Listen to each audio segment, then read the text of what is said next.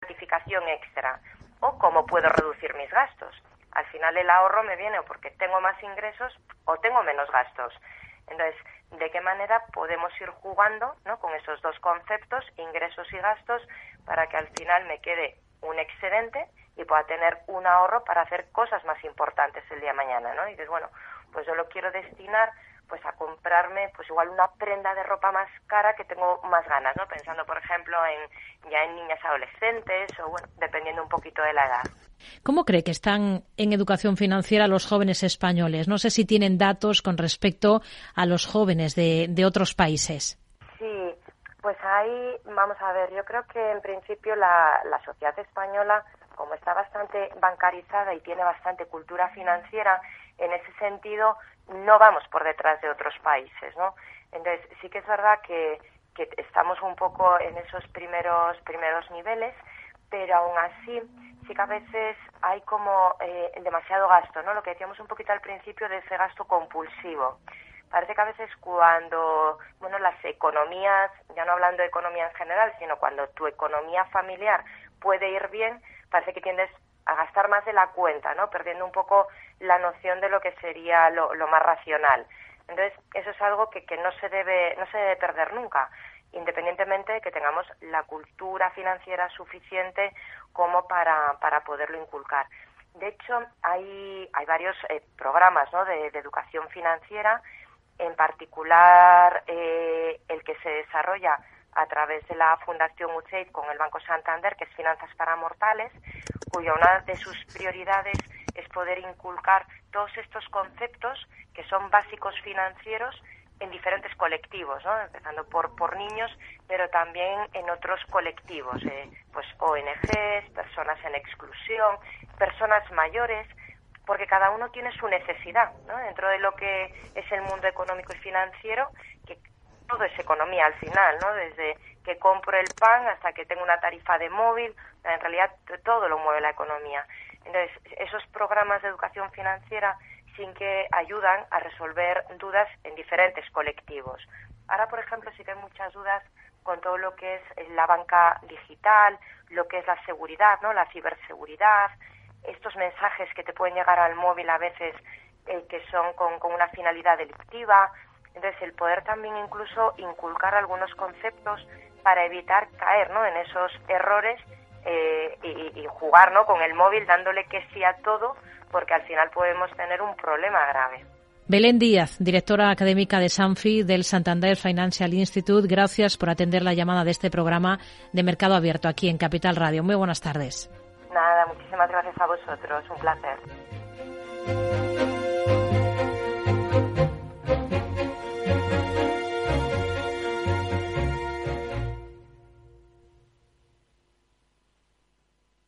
Mercado Abierto con Rocío Arbiza. Lauri, decidido. La despedida la hacemos en Gandía. Prepara el bikini. Lauri, que en Gandía vive el ex de Jesse. Que nos vamos a Málaga. Lauri, que no. Que dan mal tiempo. A Bilbao. Pinchos y party. Lauri, una cosita. Que al final es despedida conjunta. Te hago administradora del grupo que no puedo más. En Renfe tenemos más de 1500 destinos para que siempre puedas llegar a donde quieras llegar. Nadie te da más. No todos los trenes son como Renfe. Renfe, tu tren. En Darwinex hay más de 100 millones de euros buscando traders con talento. Ya hemos pagado más de 4 millones en comisiones de éxito. Si te tomas el trading en serio, únete a Darwinex. Capital en riesgo. Datos actualizados el 16 de septiembre de 2022. ¿Te interesa la bolsa? Invierte en acciones o fondos cotizados sin comisiones hasta 100.000 euros al mes con XTB. Vente al broker mejor valorado según Investment Trends y al mejor broker para operar según Rankia. Un broker, muchas posibilidades. XTB.com. A partir de 100.000 euros al mes, comisión del 0,2%, mínimo 10 euros. Invertir implica riesgos. Tardes de Radio y Economía, con Rocío Arbiza.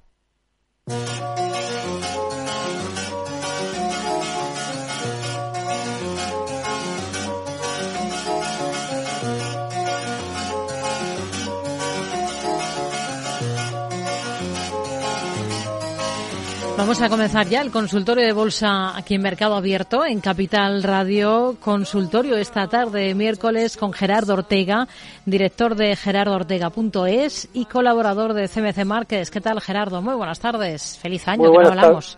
Muy buenas tardes y feliz año y, bueno, mis mejores deseos para este año que vamos a empezar y que nos podamos seguir, eh, al menos escuchando desde la distancia.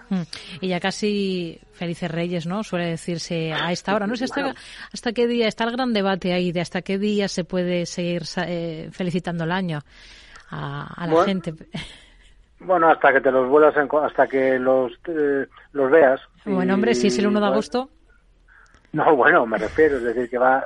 Yo, yo creo que es el mes de enero, ¿no? Durante el mes de enero hay gente con la que no has podido hablar o no has podido cruzar esos WhatsApp y esas historias que te mandas esto por bueno pues durante las navidades y el fin de año cuando estás ahí aburrido estás reenviando cosas y mandando no bueno pues al final llega a lo largo de enero y te los acabas de, hmm. encontrando no pero bueno sea como sea esto eh, yo lo digo de corazón. Te deseo de verdad a ti y a todo el equipo Capital Radio muy, muy feliz año.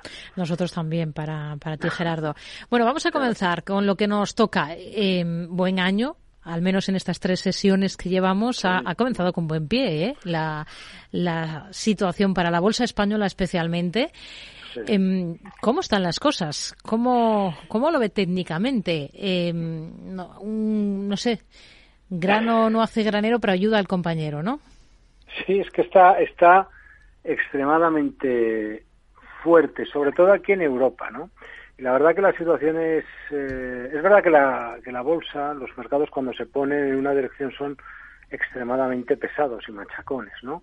Y yo creo que lo estamos viendo con este, con este alta. Fíjate que la semana, no la semana pasada, el año pasado cerrábamos a mitad desde a mitad de diciembre teníamos una vuelta semanal, yo creo que muy clara en todos los índices europeos, son vueltas semanales tras volver, no lo olvidemos, a los altos de marzo de 2022, que es el punto de origen pues de la ruptura de soportes cuando Putin invade, eh, inicia la invasión en Ucrania y a continuación la Reserva Federal, pues, pues es verdad que no, no tiene nada que ver, pues ya venía ya venía, era ya Vox Populi que la Reserva Federal iba a empezar a subir tipos de interés por esa inflación transitoria que, eh, bueno, pues que está siendo mucho más persistente de lo que eh, se, podría esperar un momento, ¿no? Eh, tuvimos esa vuelta semanal y, ojo, estamos volviendo de nuevo al alza. Estamos volviendo de nuevo al alza y con una situación donde, claro, hay, hay un elemento que llama mucho la atención, que es lo que está pasando y lo que sigue pasando en Wall Street, que es una tecnología muy débil, eh, prácticamente que está bordeando la zona de mínimos del año pasado, es decir, mínimos del movimiento bajista, mínimos del movimiento correctivo, por decirlo de una, de una manera, que porque todo el año 2022 ha sido, los mercados han aprovechado para ajustar y corregir el alza eh, eh, bueno, que, venía desde la pandemia, desde marzo de 2020, y estamos ahí, ¿eh? pegados. Incluso ayer el mercado se atrevió un poco, con las altas tenemos aquí en Europa, abríamos con un gap y cerrábamos de nuevo abajo. Hoy estamos recuperando posiciones. Yo eh, tengo, a ver cómo transmito estas ideas. por un lado, una idea principal. Para mí, yo creo que hemos visto un suelo. Yo apuesto mi, apuesta sería porque hemos visto un suelo, eso lo sabemos, o eso lo, más que lo sabemos, lo intuimos por los eh, por lo que aconteció durante el mes de eh, noviembre. Para mí eh, las velas son de son de alza y de fin de ajuste o corrección del bueno pues todo ese tramo bajista que hemos que hemos visto, lo cual no significa que, que el rebote tan importante que hemos visto desde finales de septiembre del año pasado pueda ser o deba ser corregido. Mi impresión es que eh, este, este ese fuerte rebote iba a ser corregido con esa vuelta semanal que vimos a mitad de diciembre. Pero estamos de nuevo volviendo al alza. Eh, segundo punto. Em, una cosa es que hayamos visto, yo creo, un suelo en Europa y otra cosa es que en Estados Unidos a mí eh, me dé la impresión o de que le debiéramos ver nuevos mínimos del movimiento bajista en la tecnología, en este caso las de acción y Composite, para ahí sí generar una divergencia alcista importante y potente de grado mayor en Wall Street. Eh, eso es lo que a mí me falta, porque de hecho es lo que hemos visto eso en Europa eh, y lo hemos visto respecto a lo que serían los eh, bancos. Recuerda que a finales de septiembre las bolsas europeas batían los mínimos de marzo, es decir, ese gran suelo que los analistas que pasamos por aquí, imagino que te hemos ido diciendo durante pues prácticamente todo el año. Y la realidad es que lejos de irnos hacia abajo hemos rebotado con mucha con mucha fuerza. Bien, eh, eso desde mi punto de vista es porque había una divergencia importante con los bancos, el SX7 y el SX7R, que no acompañaron durante la caída. Em, eso es lo que falta en Wall Street. Y la cuestión es, oye, Nasdaq 100 Composite, estáis tan cerca de los mínimos del movimiento, hombre, que de un saltito, pues eh, llegas hacia, hacia abajo y, lo vas a, y lo vas a perforar. Ahora, eh, dentro de esta recuperación tan importante que estamos viendo, eh, sí que cabe señalar que, bueno, ayer sucedió una cosa importante, es decir, los índices atacaban los altos que vimos el 22 de diciembre. Bueno, esa es la primera resistencia relativa.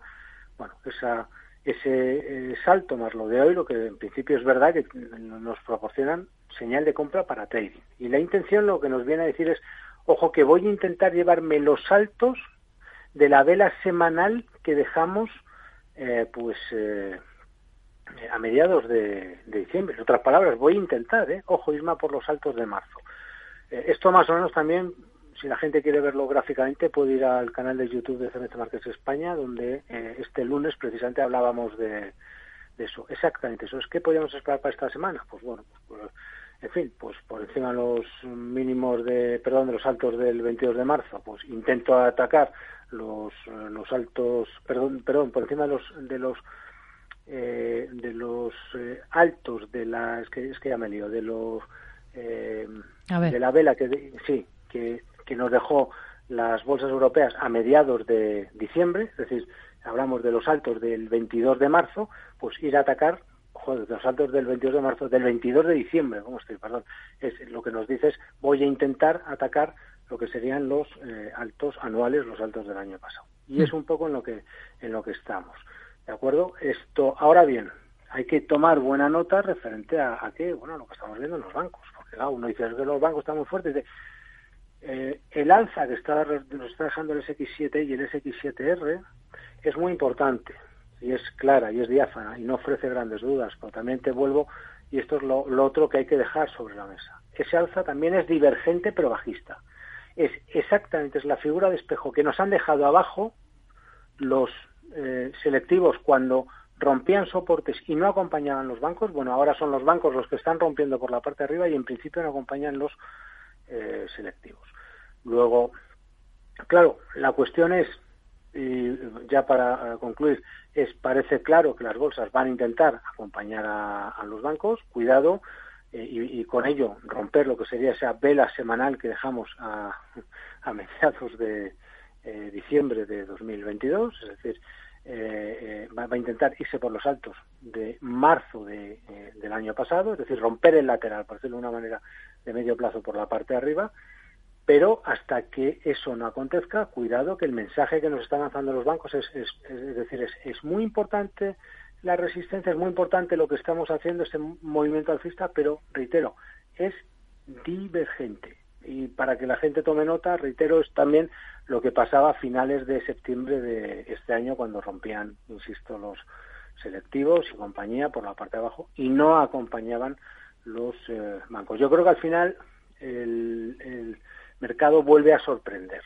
o sea, vuelve, vuelve a sorprender, es porque es, eh, habían, hay que reconocer, es decir, había muchas voces, un sentimiento muy bajista y, y además cualquier análisis que oigas, aunque lo adornemos con cuestiones global macro, fundamentales y tal, todo acaba al final, lo que te acaban diciendo es que esto se va a ir para, para abajo. Pues al menos la sensación, los, los mensajes que yo finalmente acabo, acabo, acabo escuchando, ¿no? Y el mercado nos vuelve a dar una lección, decir, sí, sí, lo que tú quieras, pero mira, me voy para arriba. También entiendo que, y este es el otro problema, y mucho cuidado con los inversores que cuando se hablan de esas caídas, eh, yo entiendo que muchas de estas voces que están hablando de estas importantes caídas que están por venir, sí.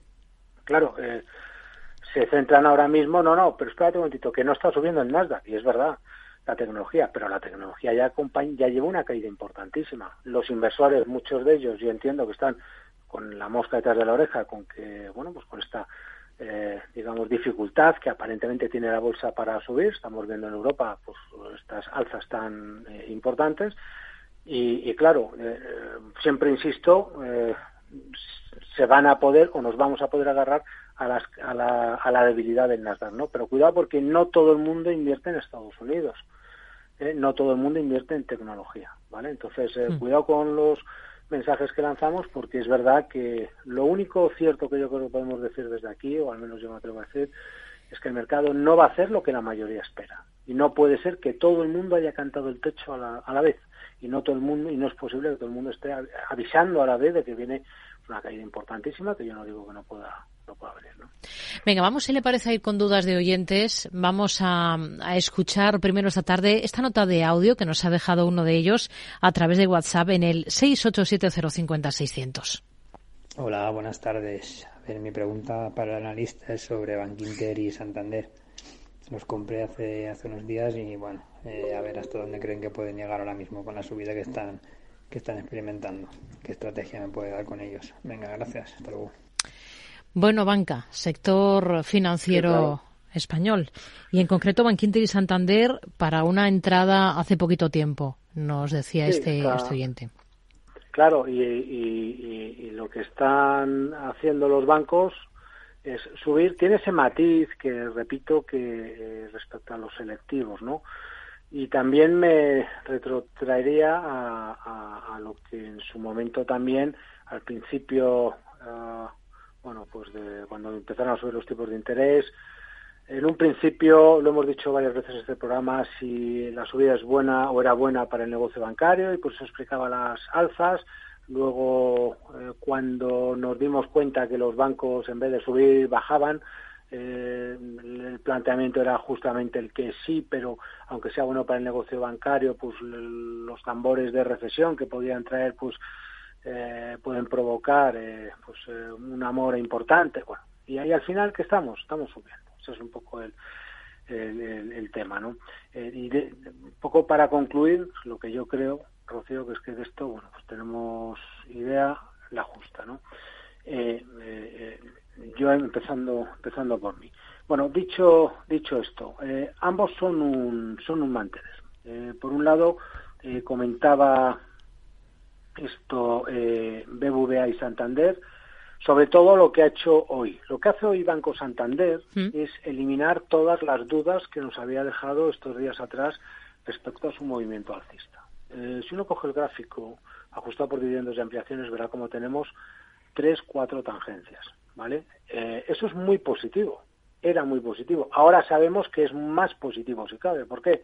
Pues porque el movimiento que nos venía dejando eh, bueno, pues era, en principio, era incapaz de Santander de acompañar a, BBVA, porque BBVA la, verdad que lo está haciendo extraordinariamente bien. Se mostraba incapaz de saltar por encima de la zona 288-289. Hoy lo ha hecho de una forma limpia, de una forma nítida. Bien, ¿esto qué es lo que nos dice? Pues lo que nos está advirtiendo eh, eh, Santander es que converge con BBVA.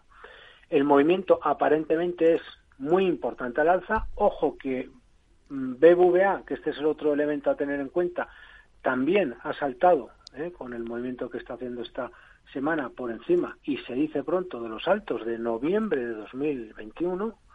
Entonces, aquí eh, se vuelve a generar otra divergencia, en este caso de grado mayor, lo cual no significa que sea un mantener en ambos bancos. Y me, y me explico. Eh, la eh, distancia que tiene perdón, Santander hasta el nivel equivalente al que, acaba de sobrepasar BBVA en estos momentos es del 13%.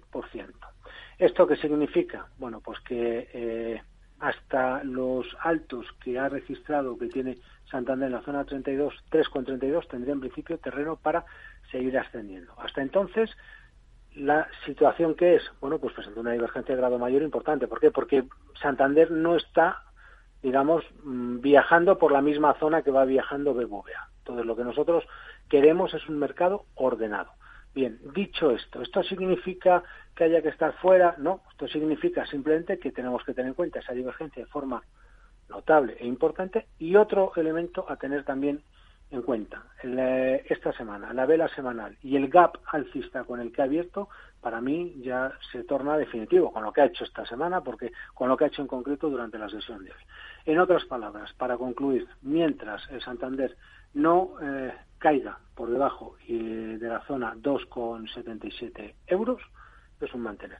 Eh, semanas atrás decíamos mientras no cayera por debajo de 2,58. ¿Por qué? Porque 2,58 era la vela que rompía eh, pues la, la, primera gran zona de eh, resistencia. Bueno, pues el título, lo cierto es que lo ha venido haciendo, aunque no, no era capaz de acompañar a BBVA, pero bueno, al final se ha sostenido y ha, y ha, conseguido irse al alza. Conclusión, para que lo tenga en cuenta, es es un mantener con stop por debajo de 2,77. Yo creo que además podríamos ponerlo al TIC con un potencial objetivo en la zona 333-334, pero que respete esta zona, ¿por qué? Por esa divergencia de grado mayor, hmm. ¿de acuerdo? Que es la que hemos comentado. Y sí, y rápidamente, para, para Banquinte, pues tres cuartas partes de lo mismo, con la diferencia que aquí ya viaja en subida libre. Esto significa que los niveles de control por la parte de abajo, porque es un mantener, es decir, si se ha subido hace poco, es exactamente lo mismo, pero con control por abajo en la zona 6,14. Yo creo que lo podemos poner también al TIC, porque también tiene un gap semanal y, bueno, al final, oye, si está rompiendo al alza y se mete en subida libre, bueno, pues eh, no vamos tampoco a discutir. Pero como sabemos que los bancos respecto a los selectivos presentan una divergencia importante, hay que respetar los niveles de control que estamos dando por la parte de abajo, que el mercado nos los permite ahora poner al TIC. No vaya a ser que el Nasdaq le dé por que está ahí abajo del todo, eh, por seguir en vez de intentar el rebote, irse de nuevo a la baja y perforar, y por H o por B, y por simpatía acabe, bueno, pues impactando en el resto de, de variables que hay en el mercado y se acabe llevando a, o provoque, cuidado, una simple corrección que bueno pues que ya, ya veremos cómo quedaría el mercado. Hmm. Vamos con otro mensaje, vamos con esta nota de audio de otro de nuestros oyentes. La escuchamos, Gerardo. Sí. Hola, buenas tardes. Mire, soy Enrique, llamo desde Onteniente y quisiera hacer una consulta al analista. Quisiera saber si todavía tiene recorrido al alza eh, el valor Adriatic Metals de la Bolsa de Londres. Es ADT1. Muchas gracias y enhorabuena por el programa. Bueno, pues vamos a ver si localizamos esta compañía. Eh, de todas maneras, si le parece, entre tanto, vamos con un correo electrónico de Jesús de Jerez que nos pregunta por Iberpapel, la tenemos más a mano seguro, eh, Gerardo, y, y por la alemana Bayer. Dice que para su cartera de largo plazo tiene a estos dos valores en el radar por sus fundamentales y su pregunta es cómo las ve técnicamente ahora mismo para tomar posiciones, para entrar en Iberpapel y en la alemana Bayer. Bueno, a ver, vamos a ver. En el caso de Iberpapel, supongo que será consciente de bueno de la caída tan importante que acumula. Yo no se lo ve por, salvo que tenga yo mal el gráfico, pero vamos, está como una caída eh, francamente importantes de la zona de los 38 euros. Ahora, si no me equivoco, ya cerró en 13,65. Bueno, si, eh, si, por fundamentales y para su cartera de largo plazo, pues él lo ve bien, yo lo que le diría es que indudablemente va a comprar muy barato respecto a, mm, por eh, cuestiones técnicas, a los altos a los que ha llegado a, a, cotizar. Ahora, la cuestión es si tiene o no figura de vuelta. Bueno, de momento no la, no la tiene.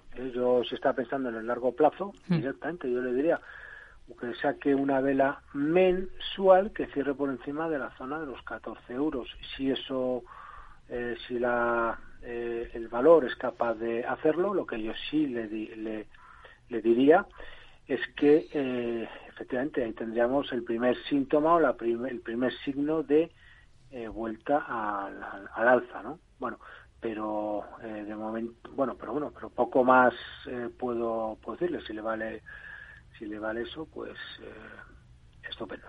Hmm. Luego, Bayer, Bayer, mercado alemán, también está interesado en tomar posiciones en la compañía, le convence por fundamentales y quiere saber cómo está ahora mismo su momento técnico.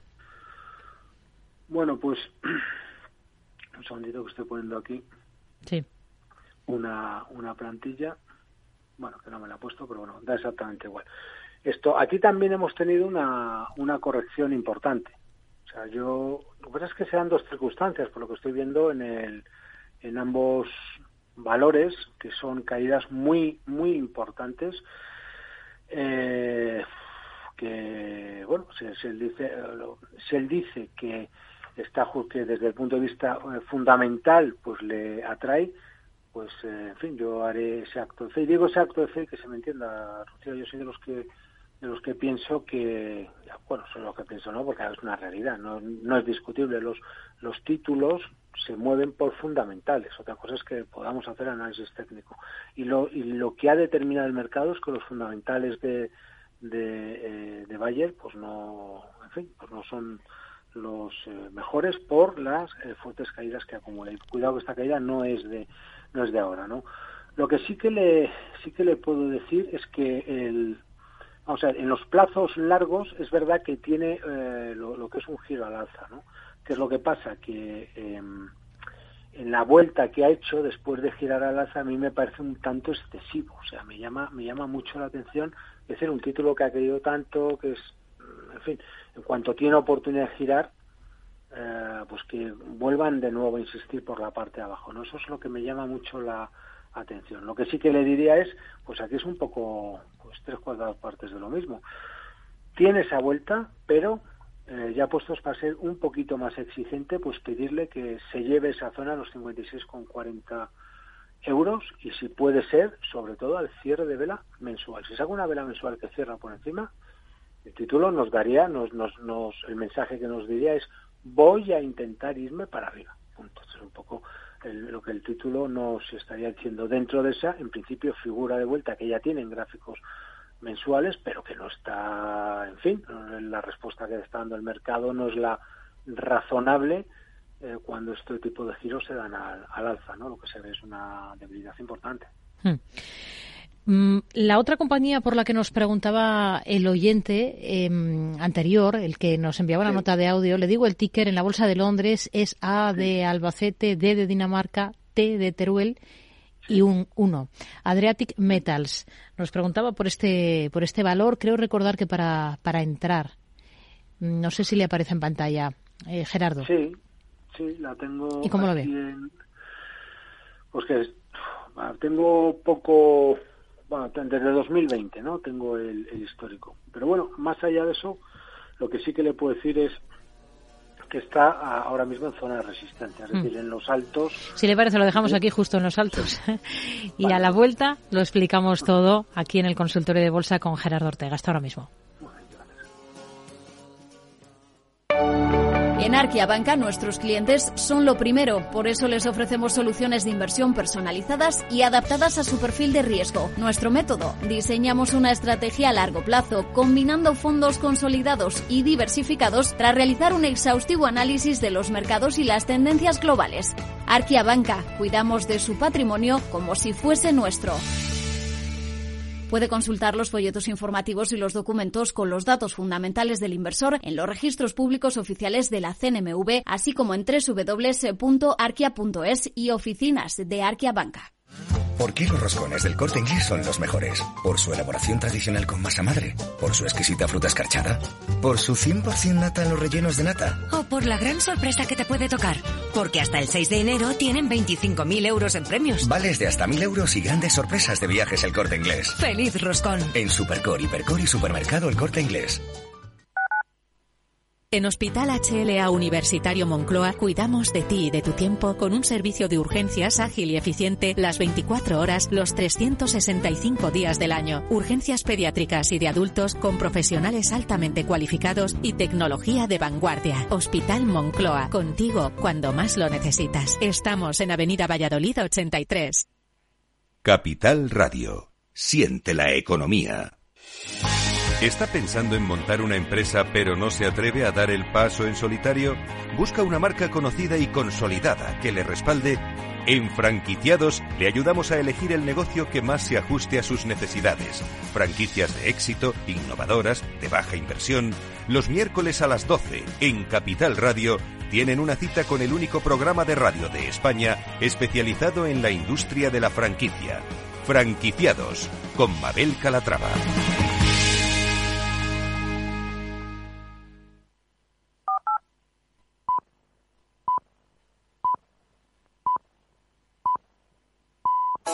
Es el momento de ilusionar, el momento de sorprender con una selección única de marcas y ofertas que son todo un regalo. Disfruta de hasta un 40% de descuento para tus compras de moda, belleza, complementos, deportes y mucho más. Feliz 2023. El corte inglés en tienda web y app. Tardes de Radio y Economía con Rocío Arbiza. Son ya las seis y media de la tarde, cinco y media si nos están escuchando desde Canarias. Estamos en Mercado Abierto en nuestro consultorio de bolsa de esta tarde con Gerardo Ortega. Antes de retomar y seguir analizando títulos y compañías, vamos con nuestra agenda de cara a la jornada de mañana. Javier Luengo. Pues si te parece, Rocío, vamos con las citas para mañana en una jornada, en un jueves en el que, a la espera también de sus mágicas majestades, que vendrán los Reyes Magos en la noche del 5 al 6 de enero, miraremos a los datos de PMI. Seguimos teniendo esta referencia económica, sobre todo en China, con el de servicios de Caixin para diciembre. Y aquí en Europa nos vendrán de la mano de Francia en el sector de la construcción y en el conjunto de la Unión Europea. Desde Reino Unido, al otro lado del Canal de la Mancha, también estos mismos datos. El PMI, la evolución en el sector compuesto y en el de servicios con una sub subasta de deuda a cinco años, los eh, denominados como yields. En el mercado alemán, balanza comercial, importaciones y exportaciones, cuenta corriente también para la primera economía de Europa y evolución de precios IPC en Italia con precios mayoristas el IPP para el conjunto desde Bruselas. Aquí en España, eso de la una de la tarde, hora peninsular, confianza del consumidor y desde la tarde española, el ojo en Washington, allí datos semanales del mercado hipotecario, el informe Challenger sobre recortes de puestos de trabajo y los datos de paro semanal, los subsidios por desempleo. En renta variable tendremos los números antes de apertura de mercado de Constellation Brands o de Conagra Foods y otros a lo largo de la sesión de la talla de Duck Creek o Franklin Covey. Hoy estás aquí y mañana... En cualquier parte. Llega a Capital Radio el primer programa sobre el metaverso de la radio. Todos los lunes a las dos y media de la tarde nos desplazamos por las ondas a diferentes universos con Selena Niezbala y el equipo de la Frontera VR. Sintoniza Metaverso en la Frontera y teletranspórtate con nosotros.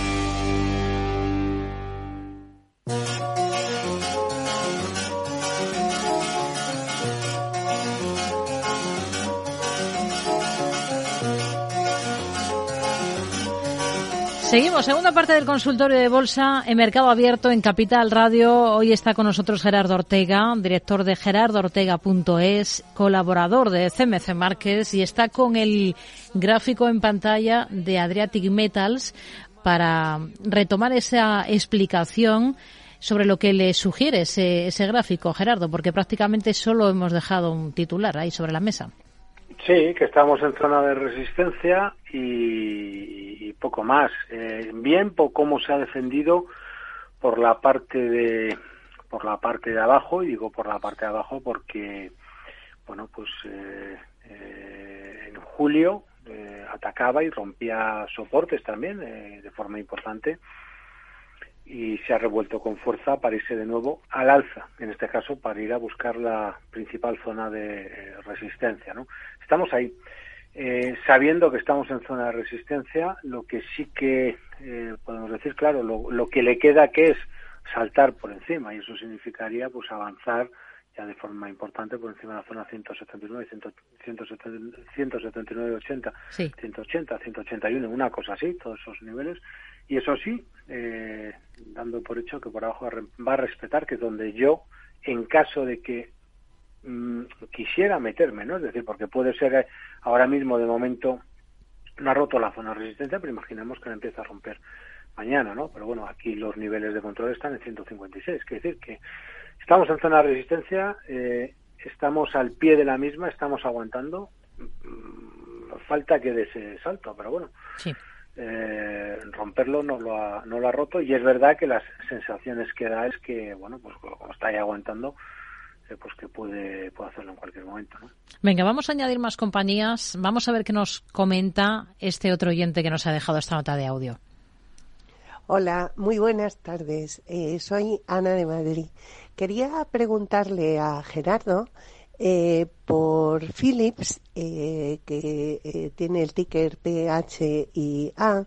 Estoy con un 9% de, de beneficios y la verdad es que quiero, no sé, que me aconseje sobre cuánto aguantar en, en el valor.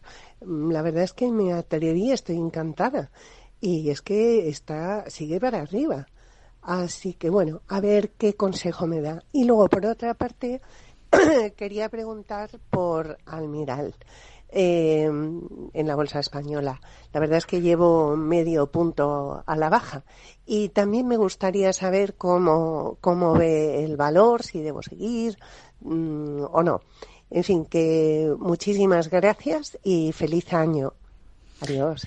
Bueno, pues Ana nos pregunta por dos valores, Philips y Almiral. Está contenta con Philips, pero no sabe, eh, bueno, si mantener esa posición. Y luego analizamos si le parece Almiral. Sí, a ver, de hecho, vaya, es que hoy precisamente sacaba Philips en la web. Es verdad que es para los suscriptores, pero digo, bueno, ya nos han leído el, la mente, ¿no? Hmm. Sí, no, no, no, bueno, este, bueno, tampoco hay que leer ninguna idea ni nada. Yo creo que Philips es algo que cualquier inversor que esté mirando el mercado, pues eh, es pues, probable que haya, que haya visto. Vamos a ver, en principio es, es, uno de los títulos que más han sido, que han sido penalizados, ¿no? Es decir, una caída extraordinariamente importante, pues desde, yo qué sé, desde hace como 20 meses, una cosa así, eh, como toda la tecnología, por decirlo de una manera. Ahora es verdad que durante la jornada de hoy Cuidado, no solamente en Philips, ¿eh? porque hay otros tantos valores, vaya, que están dando, eh, se están asomando la cabeza, ¿no? Por decirlo de una manera. En principio hoy lo que hace es eh, completar una figura de, perdón, de doble suelo al alza, eh, porque ha saltado por encima de la primera resistencia relativa. Hablamos también, cuidado, de un título que ha estado 20 meses cayendo, ¿eh? es decir, 20 meses sin cerrar por encima del máximo del mes de la barra mensual o la vela mensual previa para que veamos la presión bajista que ha tenido. Y es durante la jornada de hoy ha saltado la primera resistencia relativa en 15,35, 15,40 euros. En principio, no 15,40 no, ¿dónde estoy yo? Por Dios, vaya, vaya día, llevo en 14,80. El año me ha un poco raro, pero bueno, 14,80 euros. Ahora, ¿la figura doble solo está formada? Sí. Ahora, hay dos elementos a tener en cuenta. Uno, eh, que se fije en el gap bajista que nos dejó pues en, eh, durante el mes de octubre, yo creo que debió ser algún profit warning o algo así, en la jornada del 12 de octubre. Es enorme ese hueco. Y ese hueco parte desde la zona 15 con eh, 40 y eh, 15 con 48, 15 con 50 euros. Esa zona hay que romperla también. ¿eh? Por ahí hemos cerrado, pues fíjate, en 15 con 24, ahí andamos. Ahora, la cuestión es la, es la siguiente. En principio, ese soporte está siendo roto. Lo que no sé si va a acabar siendo roto. Ese es el tema. Y me explico. Lo que necesitamos es, y lo mínimo que hay que exigirle a Philips, es un cierre en vela semanal por encima de esta referencia. Si aconteciere, que esto es lo importante, lo que el título nos ofrecería sería estrategia alcista. Si ella me dice que está dentro, es un mantener. Se ha mantenido hasta ahora, evidentemente tiene que estarse quieta María. ¿Por qué? Pues porque, eh, en fin, ha aguantado hasta el ataque de la resistencia, esa resistencia la está saltando y la única cuestión aquí, ¿cuál es? Pues que evidentemente lo termine completando al cierre de vela semanal. Si lo completa al cierre de vela semanal, lo que tendremos, desde luego, es una señal técnica importante a sumar a esa, primera vuelta que hemos visto, pues que son de, ha sido, es verdad que ha sido tres semanas, pero bueno, están, están ahí. En definitiva, lo que podríamos hacer si el título confirma esta, esta vuelta, esta vuelta es anclar un stop por debajo de la zona de los 14 euros y a esperar y a ver qué es lo que es capaz de hacer. Y respetar esa zona. ¿Por qué? Por lo que hemos comentado de la tecnología en Estados Unidos. Porque es verdad que están respetando soportes también es verdad que no termina de acompañar, vamos, estamos abajo, no acompaña a los índices eh, tradicionales en Estados Unidos, el Dow y el SP500. Pero también es cierto que eso no ha impedido que las bolsas europeas rebotaran, que la propia Philips rebotara también con cierta intensidad, pero, eh, Rocío, no vaya a ser que ahora mismo eh, nos entusiasmemos lo de siempre, porque al final el mercado siempre haciendo, acaba haciendo algo diferente y al Nasdaq le dé por romper, aunque sea una condición que nosotros decimos eso es bueno para el mercado porque ayudaría a formar esa divergencia alcista que eh, creemos que falta y cuando entendemos divergencia alcista que se entienda lo que queremos decir. Es un Nasdaq haciendo nuevos mínimos claramente por debajo de los del año pasado mm, pasado y un Dow Jones un SOX unos semiconductores un SP y tal diciéndole dónde vas eso es el para mí la formación porque yo no he visto un suelo sin una gran divergencia eh, básicamente es eso, es un mantener y sobre todo, pues eh, respecto a no sé qué niveles de stop eh, podría ya manejar, pero yo lo que le diría es que si se completa esta vuelta semanal al este doble suelo, podríamos subir entonces ahí, yo anclaría el stop por debajo de los 14 euros y a partir de ahí, pues que mire un poco la distancia, ¿no? Si hemos mm. subido desde 12 con 20 hasta esa zona de 14,80, bueno, habría que sumar esos dos euros y pico como primer objetivo dentro del proceso de rebote. Hmm. También nos hablaba esta misma oyente de Almiral, la tenía en cartera con ligeras pérdidas y tampoco sabía muy bien o tenía muy claro qué hacer con esa posición en la compañía. Y ha cerrado 9,27 después de recortar un 1,5% Almiral. Sí, Juan, hace que no mira Almiral, la verdad que... Al menos desde el año pasado, ¿no? Ah, eso. viene simpática, ¿eh? La tita se está bien el año nuevo. Eh, a ver, vamos a ver. Efectivamente, el año pasado no la, no la miro. ¿Y cómo está este año? Eh, pues eh, está, está ahí pues como lo mismo que hace un año, ¿no? Eh, está, está en zonas de, de soporte. Eh, también, hombre, hay una coincidencia con lo que comenta respecto a, a, Philips, ¿no? Yo lo que he visto es que cuando ha hablado de Philips es un título que ha caído durante 20, 20 meses. En el caso de Almiral, bueno, eh, no es que sea eh, así, son unos cuantos meses menos, la caída ha sido menos dura, pero también es verdad que ha llegado a zonas de soporte. tiene un soporte, yo creo que muy claro, y esto es un poco lo bueno y lo malo que tiene, del que va desde 8.35 pues hasta, da igual, hasta, hasta 8.70, una cosa así. Esto significa que si hemos llegado hasta aquí, pues, eh, en fin, eh, hay que, entre comillas, aguantar. Bueno, hemos llegado hasta aquí, no, me refiero que si ella se ha metido en esta zona, es, lo ha hecho en zonas de soporte, y que esa zona de soporte solamente podremos atestiguar o consta, perdón, atestiguar, constatar que ha sido roto si pierde la zona de los 8,35 euros. Y al cierre, por lo menos, de vela semanal. ¿Qué significa? Bueno, pues que estamos en zona de soportes, que hay que, bueno, pues eh, aguantar como esperar que no pase nada. Es verdad que no está reaccionando, ese es otro elemento a tener en cuenta, a la vuelta que está teniendo el Fíjate Libres, lo que nos está haciendo, es verdad que no tiene nada que ver con el ¿no? Pero un poco de esa ola eh, de alegría que hay en las bolsas europeas, pues está, en fin, esta ola de alegría lo que le está sirviendo es para simplemente estar, no, no, no caer más. Entonces, lo único que decirles es que respete esa zona de los 8.35 y sí, veríamos entonces eh, si respeta esa zona. El problema es que tiene que saltar por encima de 10,40. Si se llevara a 10,40 euros, pues entonces es que todo va, todo va bien. Hasta entonces, pues estamos hemos aterrizado en un soporte importante de medio y largo plazo. El mercado lo ha reconocido como tal, pero ahí se ha quedado. Mm, vamos a ir con, con, otro mensaje, por ejemplo, con un correo electrónico. Hay un oyente que nos escribe, que es David, desde Sevilla, y pregunta lo siguiente. Pregunta por Adidas. Dice, hoy ha superado al cierre el máximo relevante anterior del día 14 de noviembre Llevo un tiempo siguiendo el valor y mi pregunta es cómo vería Gerardo una entrada o si habría que exigirle algo más a Adidas, mercado alemán. Lo ha superado, efectivamente, por poco, pero lo ha, lo ha superado. Entonces le pasa un poco, pues como lo que hemos comentado de, por ejemplo, Philips. La cuestión es eh, que lo que no queremos es que eh, el título asome la cabeza, eh, perdón, asome la cabeza no, eh, me, me haya cerrado hoy hmm. en vela diaria y el viernes pues al final lo que tengamos es una mechita porque ha retrocedido y lo que significa es que el mercado pues nos ha dicho que tenemos una zona de resistencia ahí que sigue que sigue vigente. El título en principio tiene figura de vuelta, Eso, eso seguro en el sentido de lo que es eh, al menos esa presión eh, vendedora tan sumamente eh, importante. Esta zona es importante que se la lleve por una razón, ya que he visto que estaba siendo y a la hora de exigir. Yo le diría lo siguiente, que coja un gráfico mensual y observe, lo ponga en escala semilogarítmica y que vea la caída. Desde el 31, desde, desde agosto de 2021. Verá cómo son, todos son veladas negras.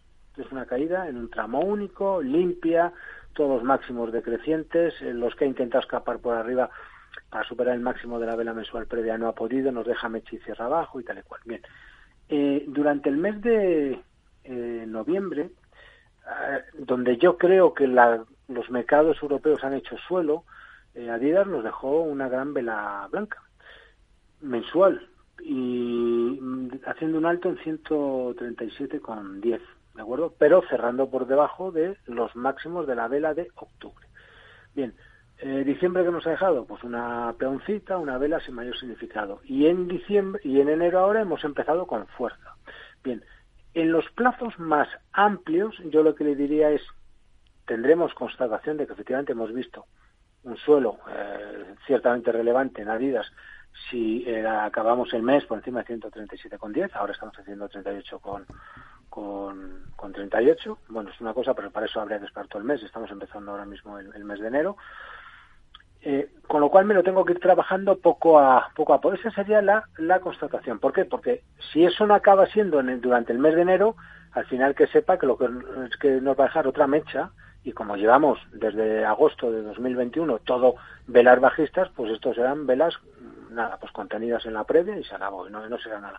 Ahora, yo lo que le diría es, lo que ha hecho en principio es, suficiente, es condición necesaria que no suficiente. Si quiere subirse, que es una posibilidad, puede hacerlo. Y yo lo que le diría es, bueno, pues eh, nos vamos a quedar con la zona 126 por abajo, es decir, la vela semanal que está eh, rompiendo. Puedo hacer una cosa, que es mañana se puede subir. Como hoy hemos cerrado al cierre de vela diaria, tengo la señal de, en principio, salida al alza.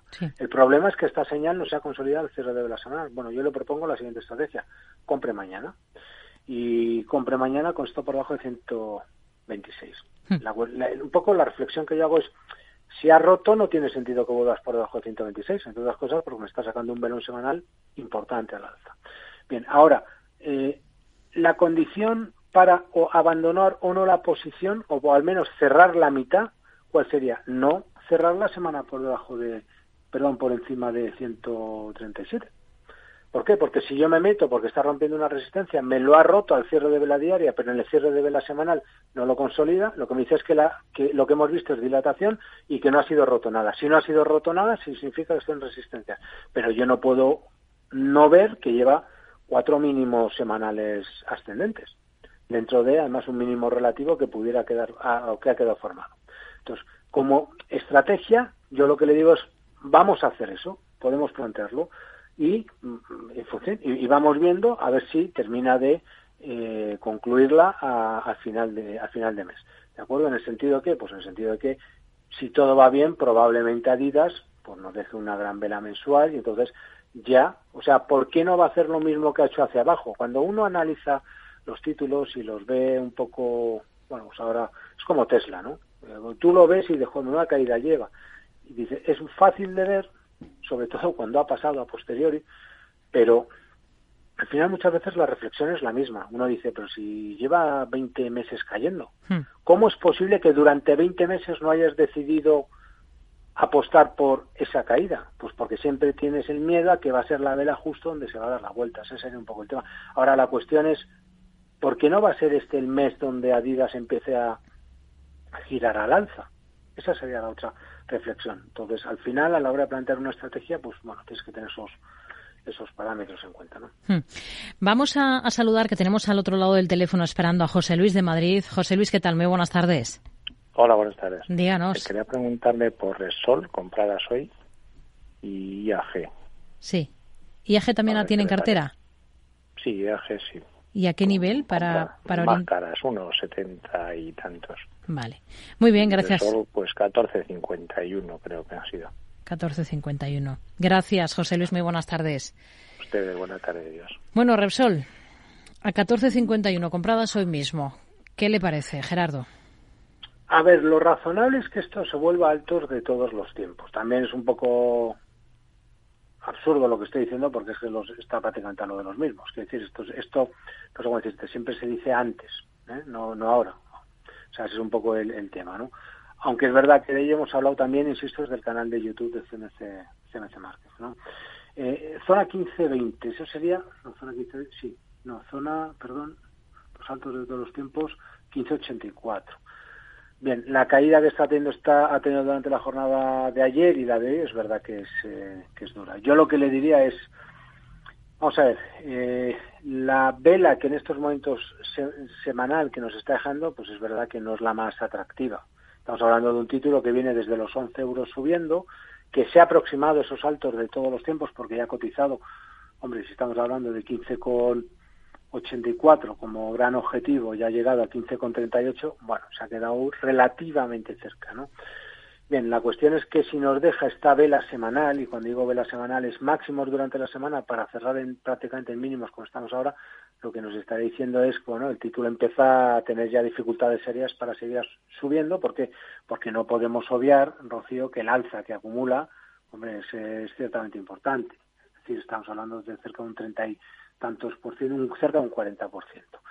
En otras palabras, la cuestión aquí es primer síntoma de vuelta con la, con la vela que está haciendo esta semana, que puede ser arreglada, que eso es lo, relevante. Ahora, lo que yo sí te diría que no admitiría es que se hará por, por, o sea, por la parte de abajo la zona de 13,90. Es lo único que lo único que le puedo decir. En principio no me atrae nada, como supongo que a él no. En fin, esta vela semanal, esta vela semanal es verdad que puede ser arreglada bueno, con los dos días de cotización que tiene, porque también podemos pensar en gráfico diario que lo que está haciendo es un mínimo relativo ascendente dentro de la escalera que está formando el alza. Sí. Pero yo lo que digo es que hay un límite y hay un límite donde hay que decir, pero ¿cuál es tu límite? Pues para mí ese límite estaría en 13 13.95 o 13.90, que no pierda esa, esa zona. De momento es un, es un mantener, simplemente. IAG, Sigue rebotando, ha tenido también un buen arranque de ejercicio. Hoy ha cerrado a 1,52, pero el oyente la tenía más arriba. Sí, bueno, el problema, IAG tiene un problema que yo creo que es el que todo el mundo ha advertido. Y el problema que todo el mundo ha advertido supongo que es que como viene dentro de un gran canal, pues eh, que si voy del canal de la parte alta a la parte de abajo y, y, en, función de dónde hayas comprado, pues te deja más o menos, pues, eh, en fin, eh, descolocado. ¿no? Yo hay una cosa que sí que advierto en IAG y es muy interesante. Y yo le diría al oyente, no sé si están interesados en Onda de pero bueno, eh, el alza que tiene desde los mínimos de octubre, desde mi punto de vista, es impulsiva la alza. ¿Qué significa? Pues que si hago un recuento por Onda de voy a poder recontar fácilmente cinco ondas con una clara extensión en la quinta onda de Elliot, en, en, el último tramo. Bueno, eh, eh, y, luego que hemos tenido una, una caída, esa yo creo que se ve más fácil si cojo el gráfico diario con un APC.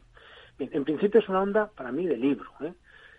Ahora dirá el oyente, bueno, que a mí esto de la onda de Elliot, pues no me atrae mucho, porque además no como no lo entiendo, no me cuentes rollos y tal. Vale, ¿qué significa esa en principio ese movimiento impulsivo al alza. Bueno, que si es así, la lectura que nos estaría diciendo el gráfico, insisto, analizado por Onda de Elliot, es los altos en 1.6150, que son los registrados en noviembre, el 15 de noviembre de 2022, no van a ser nunca el final del movimiento. Si no van a ser nunca el final del movimiento, porque el movimiento es impulsivo, significa que van a ser sobrepasados. Con lo cual, si él tiene una posición, su posición viene desde unos setenta y tantos, bueno, va a ser la posibilidad de que se le acerque. ¿eh? Ese sería el, el, eh, ¿cómo se llama? Eh, la, la principal noticia que yo le podría dar del, del valor. Con lo que hizo durante la jornada de ayer y antes de ayer, pues en principio también nos daba señal de compra para trading. Yo creo que eso también ha sido hmm. muy claro y tiene un alza importante. Ahora, todo esto está muy bien.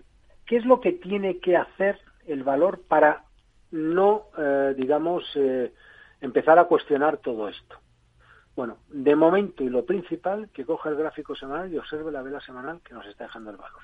En principio es una vela semanal blanca, nítida, que se está llevando los saltos de la vela de la semana pasada. Punto. ¿Eso qué significa? Lectura desde el, desde el punto de vista chartista. Bueno, que tras esa señal de compra para trading, el título nos ha dicho, vale, y ese, en principio, con stop en la zona 1.38. Luego, mm, tenemos todo eso. Hmm. Entonces, en principio, las sensaciones, no puede ser de otra manera, son más positivas que negativas. Cada ¿cuál sería el problema? Pues que la vela semana que llevamos acabar achantándose y volviéndose y retrayéndose y cerrara por debajo de 1.4850 es una puede pasar ¿eh? porque estas cosas las cosas pasan y, y, claro girara pero de momento las sensaciones en fin las puedes coger desde el punto de vista estrictamente técnico y podemos ver chartismo y análisis técnico y onda de ello, la verdad que en estos momentos son más que positivos. Si le parece, para terminar, echamos un vistazo a, Louis Vuitton, bolsa francesa, para responder a Francisco, que nos envía un correo y nos dice que está comprado en el valor en 729 y quiere saber un poquito qué esperar de la compañía y, sobre todo, niveles técnicos clave, soporte y resistencia. Sí,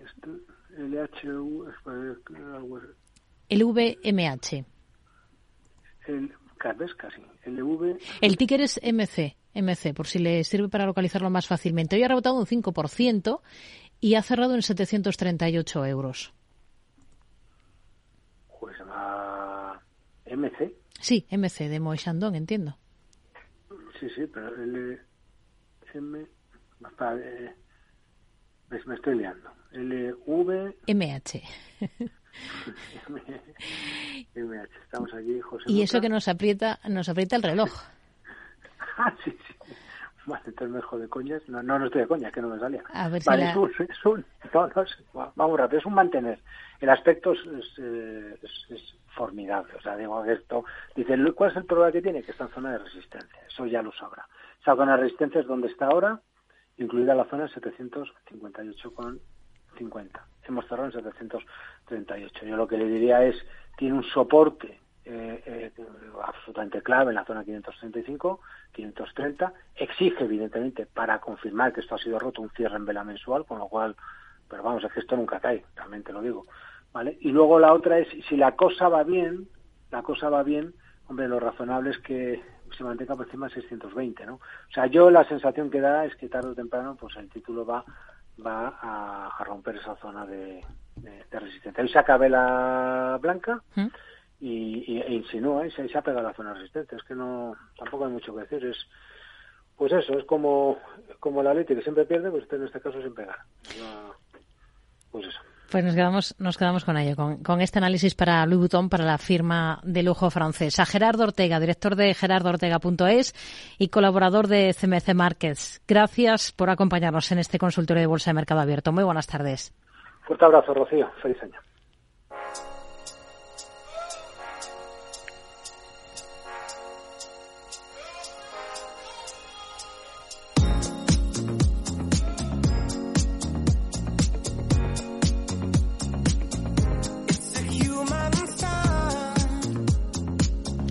Nosotros nos vamos, nos despedimos, pero mañana estamos de nuevo puntuales con ustedes, ya saben, a partir de las 4 de la tarde, todo el equipo de Mercado Abierto aquí en Capital Radio. Gracias por acompañarnos también esta tarde de miércoles. Les esperamos mañana. Ahora, después de las noticias, se quedan con Eduardo Castillo. Gracias también a todo el equipo del programa, Javier Luengo, Selena Niezbala, Elisa Solano y en el control técnico esta tarde, José Luis Navarro. Lo dicho, nos vemos mañana a las 4. Muy buenas tardes.